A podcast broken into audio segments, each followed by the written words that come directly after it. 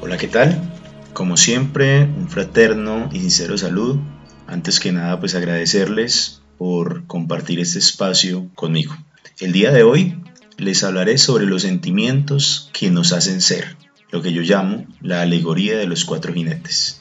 Este es nuestro capítulo número 4. Yo soy J y soy un buscador.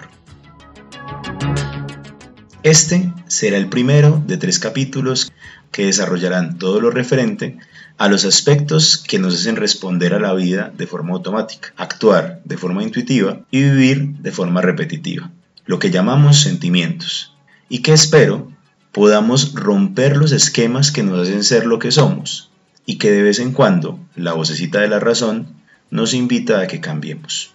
En el desarrollo de mis temas verán que tomo mucha inspiración de libros, películas animadas, cómics. Por ejemplo, para estos capítulos tomaré inspiración o me apoyaré de dos, series, de dos películas animadas que son muy de mi gusto. Son Kung Fu Panda e Intensamente. Los invito a que, si ya se las vieron, las repitan y si no se las han visto, las vean. Y esta vez lo hagan no con ojos de entretenimiento, háganlo con ojos de aprendizaje. Encontrarán en ambas películas contenido increíble para este camino del crecimiento personal. Voy a empezar con una frase del maestro Uwei, que es el maestro principal en la saga de Kung Panda.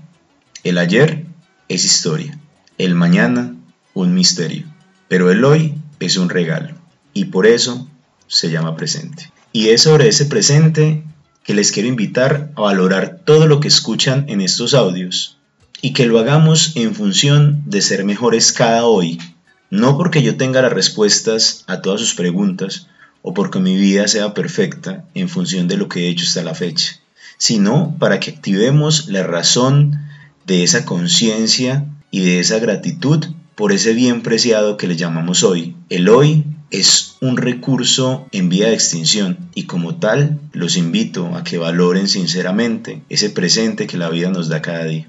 Saben que generalmente dejo algunos cuestionamientos y tareas en cada uno de los capítulos y pues obviamente la invitación es a que los desarrollen. Para este caso, que no será la excepción, quiero dejarles dos preguntas particulares. ¿Creen ustedes que estamos preparados para esta nueva realidad? Esta nueva realidad me refiero a nuestro presente, nuestro hoy particular, que realmente se descontextualizó de todos los presupuestos que tuviésemos a la fecha. Y la segunda cuestión que quiero dejarles es, ¿cuál consideran ustedes que puede ser el mayor reto que tenemos para dejar un mejor legado a los que tengan que recibirnos, lo que quede de este hermoso lugar donde vivimos que le llaman planeta Tierra. Espero que tomen el tiempo para analizarse y poder dar respuesta a dichos cuestionamientos, porque solo analizándonos a nosotros mismos y a nuestro presente podremos saber quiénes somos y como tal quiénes seremos. Esto no lo definen las noticias, no lo define Twitter, no lo definen las cadenas de WhatsApp ni los perfiles de Facebook. Esta realidad es única y exclusivamente responsabilidad de cada uno de nosotros. Y estoy seguro que si seguimos haciendo este camino de búsqueda, juiciosos y compartiendo lo mejor de nuestra energía, entenderemos el porqué. También quiero invitarles a que visiten nuestro sitio web. Se los dejaré en la descripción como tal del podcast, cuyo propósito no es otro sino generar un canal en el cual ustedes me puedan dejar sus observaciones, las respuestas a todos los cuestionamientos que yo les comparto en cada uno de los capítulos y como tal tener un punto en el cual yo pueda entregarles más información y más de mí a través de otras dinámicas. Y después de este spot publicitario, hagamos que estos minutos valgan la pena. Inicialmente les pido que asuman el siguiente principio. Es el principio del mentalismo, desarrollado por Hermes en el Kibalión, y cuyo lema es todo es mente. Ahora bien, en el podcast anterior yo les dejé como cierre del podcast la intención del siguiente capítulo. Ese capítulo de alguna manera cambió no su contenido, sino que después de interiorizar cuál era el mensaje que yo quería llevar a ustedes, entendí que mi expectativa no estaba directamente relacionada con las emociones, sino con los sentimientos que vamos a poder desarrollar, definir para no confundir porque realmente yo hasta esta semana que empecé a hacer el guion del podcast encontré que tenía una confusión muy grande sobre ello. Cada autor define sentimientos o emociones de manera particular, personal y conveniente, pero yo no quería llevar a ustedes un mensaje que tuviese una inspiración particular en un libro específico y por ello definí que les iba a hablar más de los sentimientos que de las emociones, porque las emociones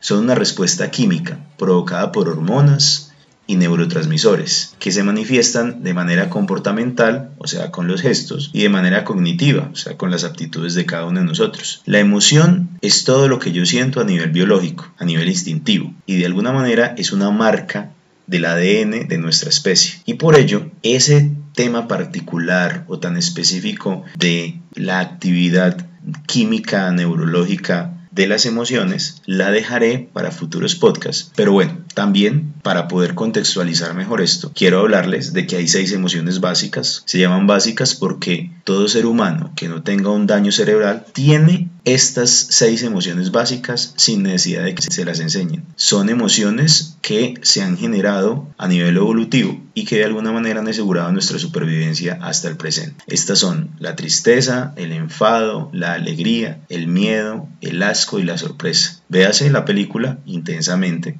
si algún día no recuerdas cuáles son, te recomiendo esta siguiente regla mnemotécnica. Toma cada una de las letras que encabezan las palabras o las emociones tristeza, enfado, alegría, miedo, asco y sorpresa y te encontrarás con que eh, describen te amas. Y es muy particular porque justo ese amor que debe iniciar con amarnos a nosotros mismos es esa séptima emoción principal que no es evolutiva, sino que se genera a medida que nosotros vamos creciendo como seres sociales. Por esa razón, no todos amamos igual. Por esa razón, todo el que diga que el amor es una consecuencia inequívoca de una relación o que todos debemos amar de la misma manera, está equivocado. Retomo. Debemos tener presente que hay dos emociones principales y son el amor y el miedo y ambas se asumen contrarias. Son muy particulares y son las dos únicas emociones que trataremos a lo largo de estos podcasts. El amor es una emoción que se genera a lo largo de la experimentación y el fortalecimiento del cerebro y las interacciones sociales, pero resulta más importante evolutivamente e indispensable para la nueva supervivencia, mientras el miedo viene del cerebro antiguo y es una emoción la cual particularmente con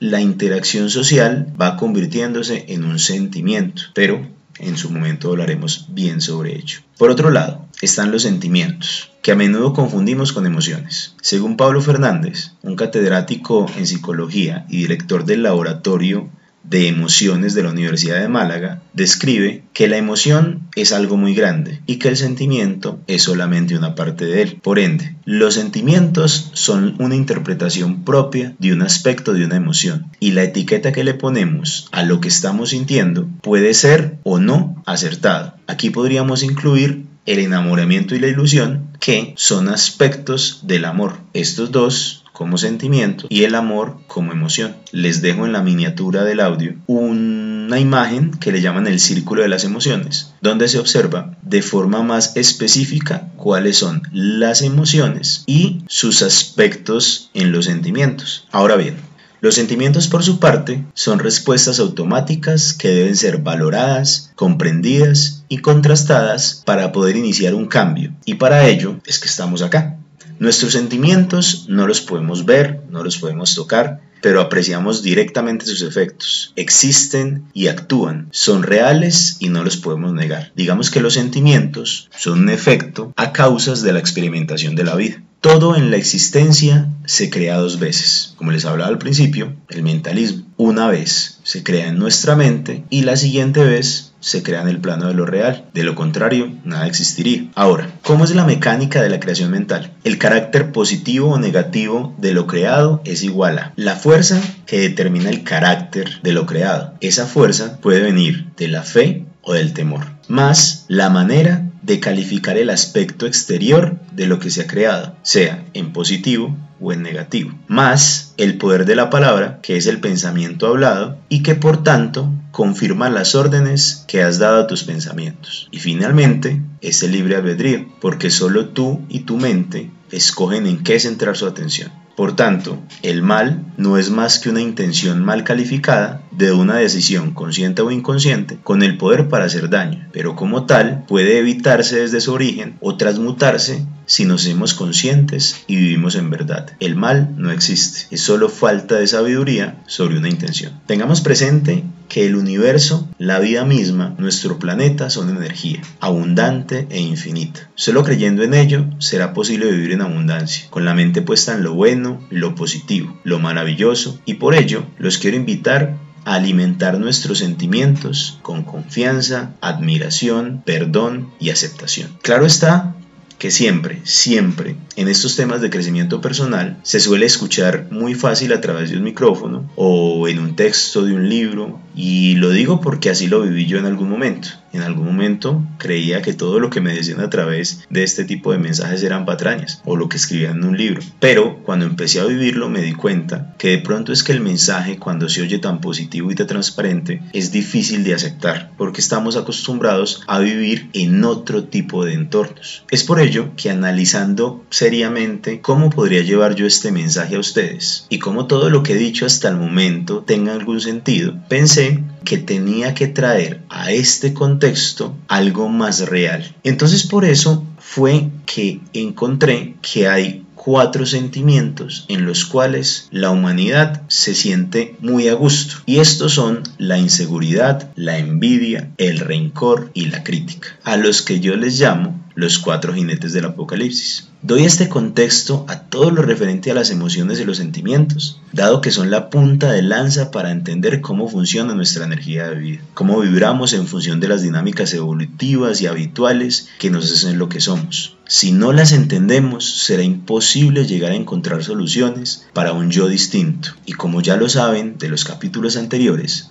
si desconocemos el por qué ocurren las cosas en nuestro interior, obviamente es imposible valorar cómo están ocurriendo las cosas en nuestro exterior y como tal las probabilidades de cambiar cuando no estamos conscientes de la realidad son prácticamente nulas. Recuerden la ley del espejo. El espejo no tiene cura, tú sí lo tienes. Obviamente a cada acción le corresponde una reacción y en una vida abundante, cada energía mal calificada le corresponde un aspecto contrario. Y para eso también les quiero dar el parte de tranquilidad que aunque vivimos muy tranquilos y muy cómodos en la inseguridad, la envidia, el rencor y la crítica, hay cuatro aspectos que son contrarios y son la confianza, la admiración, el perdón y la aceptación. Por eso, estos podcasts de los cuales vamos a tratar en este tiempo van a tener que ver con esas contrapartes. Pero ustedes no les parece increíble que cuando hablemos de inseguridad, envidia, rencor y crítica, resulte ser que convivimos más naturalmente con ellos que con los otros? ¿No les parece trágico que convivamos mejor con sentimientos mal aspectados? No digamos que todos vivimos en estas dinámicas, pero reconozco que pocos no viven en ellas. Este podcast es de mi óptica, de mi experiencia hecha audio, y como tal es una expectativa particular con el mayor respeto, pero con toda la verdad y la confianza como premisa. Ahora para no hacer muy largo este primer, esta primera parte de los podcasts sobre, sobre los sentimientos, quiero que hablemos sobre los cuatro jinetes del apocalipsis. Son una alegoría de la conquista, la guerra, el hambre y la muerte. Tal como los cuatro sentimientos bajos de los cuales yo les he venido hablando, estas cuatro alegorías generan exactamente lo mismo en nosotros, temor y miedo. Por ello, los asocié. El de la conquista yo lo asocio a la crítica y su contraparte sería la aceptación, el de la guerra o el dolor, y yo lo asocio al rencor y su contraparte el perdón. El tercero, el hambre, que lo asoció a la envidia y su contraparte la admiración. Y por último, la muerte, que lo asoció a la inseguridad y como tal su contraparte la confianza. Entonces, quiero para cerrar que tengan muy presente estos dos aspectos de cada una de las representaciones de la alegoría de los cuatro jinetes, porque son de los temas que vamos a hablar específicamente en los siguientes podcasts. Pero tenemos que conocerlos y conocerlos a profundidad. Y para ello estoy yo acá, para tratar de ayudarlos en ese camino. Para el próximo capítulo hablaremos de la inseguridad y la envidia y una técnica que se llama la técnica del observador observado. Agradezco mucho los minutos que me han acompañado durante este podcast. Espero que haya sido de su agrado y espero que me escuchen pronto y saber de ustedes a través de las redes sociales y de la website, de la página web que habilitamos para nuestra interacción. Yo soy J y soy un buscador y les agradezco mucho infinitamente su tiempo, su compañía y su energía. Hasta la próxima.